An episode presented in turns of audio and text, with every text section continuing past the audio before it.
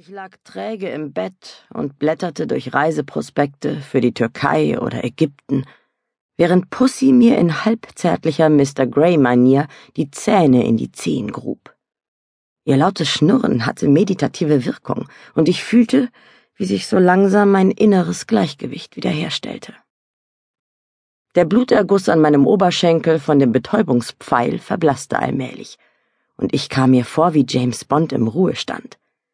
Das Adrenalin, das mir mein letztes Abenteuer bis unter die Schädeldecke gepumpt hatte, baute sich mit jeder leidenschaftlichen Liebesnacht in Marks Arm weiter ab. Ich wurde schrittweise wieder ich selbst.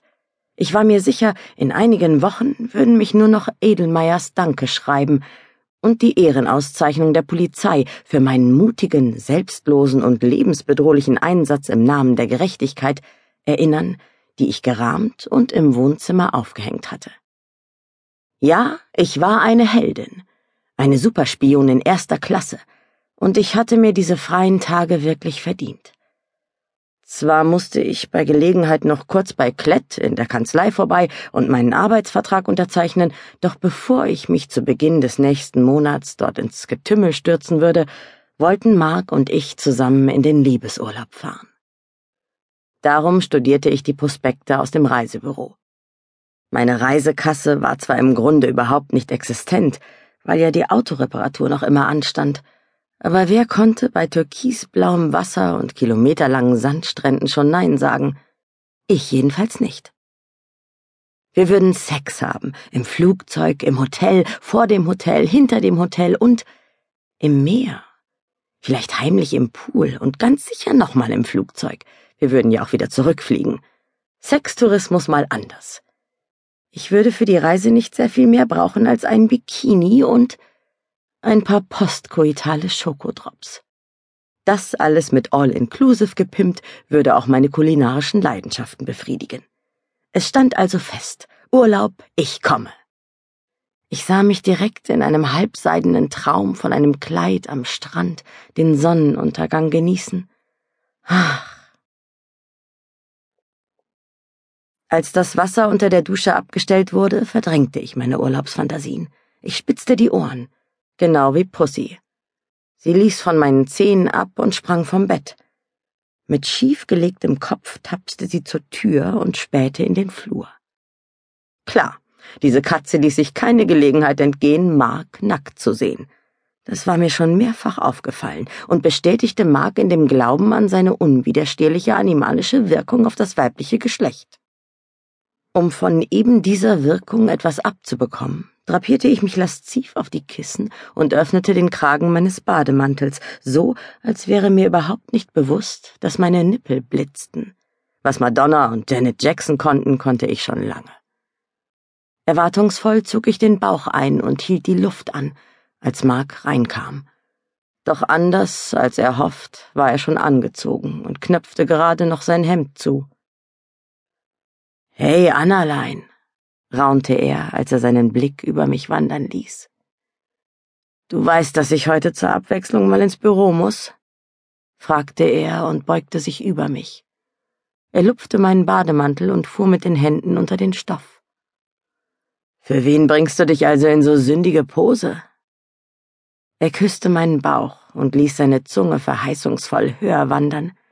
Die Stoppeln auf seinen Wangen kratzten auf meiner Haut, und ich sog erregt die Luft ein.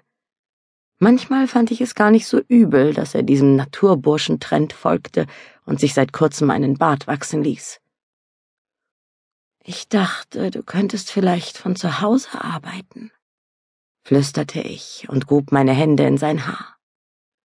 Um zu verhindern, dass ich seinen Out-of-Bed-Look zerstörte, setzte Mark sich auf und zupfte einzelne Strähnen wieder in seine Stirn. Wenn du hier bist und ich auch, dann. Mit einem bedauernden Blick schloss er meinen Bademantel und zog mir die Bettdecke bis über die Brust. Dann habe ich wirklich keine Arbeit im Sinn, Annalein. Außerdem will mein Chef irgendwas Wichtiges besprechen. Er bückte sich und streichelte Pussy, die an seinen Schnürsenkeln kaute. Dann setzte er mir die Wildkatze auf den Schoß und stand auf. Such du doch in der Zwischenzeit ein schönes Hotel aus. Damit überließ mich Mark meiner Langeweile und der Killerkatze. Zwar war Pussy inzwischen deutlich zugänglicher, aber sie musste mitbekommen haben, dass wir vorhatten, ohne sie zu verreisen. Sie hatte wieder diesen dämonischen Blick. Ist ja gut, Chucky, versuchte ich, sie zu beschwichtigen. Wir bringen dich schon irgendwo unter. Ich nahm an, dass jede zeitweise Unterkunft besser wäre als der Kanalschacht, aus dem man sie gefischt hatte. Sie brauchte sich also nicht zu beschweren und ich war ehrlich gesagt froh, Mark mal wieder nur für mich allein zu haben. Pussy war doch sehr auf ihn fixiert und schien unser Sexleben ganz bewusst zu sabotieren. Wenn bei Mark etwa die Hose fiel, konnte man sicher sein, dass Pussy irgendwo in der Wohnung im Gegenzug auch etwas fallen ließ. Zum Beispiel einen Blumentopf vom Fensterbrett. Oder wenn Mark sich auf mich stürzte, dann fuhr sie die Krallen aus und tat das ebenfalls. Ich hätte ja meinen Tierarzt dazu konsultiert, doch der hatte sich dummerweise ins Ausland abgesetzt, nachdem ich seinen illegalen Tierschmugglerring hatte auffliegen lassen. So ein Pech auch. Jetzt musste ich also jemanden finden, der kein Problem damit haben würde, beim Sex von einer Psychokatze gestört zu werden. Ich dachte da sofort an meine Schwester Marie. Vielleicht konnte sie mit ihrer Berufserfahrung als Psychologin ja herausfinden, was der Grund für die Persönlichkeitsspaltung meiner Katze war. Schließlich wusste Marie ja auch sonst immer alles. Am Nachmittag hatte ich es tatsächlich geschafft, meine müden Knochen so weit zu motivieren, mich in ein dem Hippie-Look meines zukünftigen Chefs angemessenes, bunt gebartigtes Kleid zu zwängen und einen Wiederbelebungsversuch meiner Rostlaube zu starten.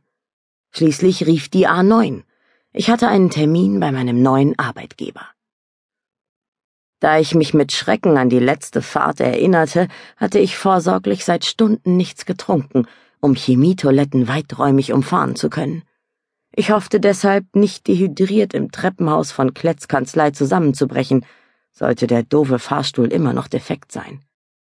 Da meine Blase diesmal also kein Risiko darstellte, hatte ich den Kopf frei für Überlegungen zum Wiedersehen mit dem Späthippie.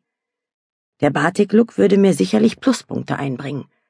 Da Klett sich von meinem Kifferwitz nicht hatte abschrecken lassen, mich trotzdem einzustellen, nahm ich an, dass er wohl selbst gelegentlich zum Tütchen griff. Hoffentlich erwartete er nicht, dass ich mich da anschloss, denn ich war zugegebenermaßen schon im nüchternen Zustand eine Gefahr für mich selbst. Ich probte also mit kritischem Blick in den Rückspiegel mehrfach mein It's cool, man und mein Alles chillig, während ich einem Laster an der Stoßstange klebte, um in dessen Windschatten Benzin zu sparen. Schließlich musste ich eine Urlaubsreise finanzieren und ein passendes Strandoutfit. Meide jegliche sexuelle Anspielung, ermahnte ich mich, als ich mich atemlos die drei Stockwerke zur Kanzlei hinaufschleppte. Du brauchst diesen Job. Und wenn ich den erst hatte und mich jeden Tag hier heraufquälen würde, dann bekäme ich zudem noch einen Hintern aus Granit und Oberschenkel, mit denen ich Melonen zerquetschen konnte. Immerhin etwas, womit ich im Guinnessbuch der Rekorde landen könnte, falls es mit der Karriere als Hippie-Assistentin wieder erwarten nichts werden sollte. Ich war wirklich stolz auf meine Flexibilität. Krisen sollten es da zukünftig schwer haben, mich aus der Bahn zu werfen. Ich hatte schließlich eine enorme Weiterentwicklung durchgemacht. Inzwischen ruhte ich in mir selbst, war sexuell ausgelastet und hatte Adrenalin zu einer Zutat in meinem Morgenmüsli erklärt. Mein altes, langweiliges und spießiges Ich war gestorben und begraben. Der Gedanke ließ mich schaudern. Nein, nicht begraben. Das erinnerte mich viel zu sehr an Friedhof der Kuscheltiere. Am Ende würde sich mein altes Ich wieder ausbuddeln und mich in einer finsteren Gewitternacht heimsuchen. Als ich schließlich meine Finger in Kletts Büro um eine Tasse heißen Yogi-Tee schloss, hatte ich zum Glück meine Horrorfantasien im Griff. Stattdessen fragte ich mich, ob der leicht süßliche Geruch, den mein neuer Chef strömte, von Opiaten oder Cannabis herrührte oder doch nur einem etwas ungewöhnlichen Aftershave entsprang. Wie kühn und mutig musste ein Anwalt sein, seine Marihuana-Dampfwolke in den Gerichtssaal mitzunehmen oder zu Klienten in die nächste Polizeiwache. Vielleicht war Sebastian Klett das männliche Pendant zur femme fatale.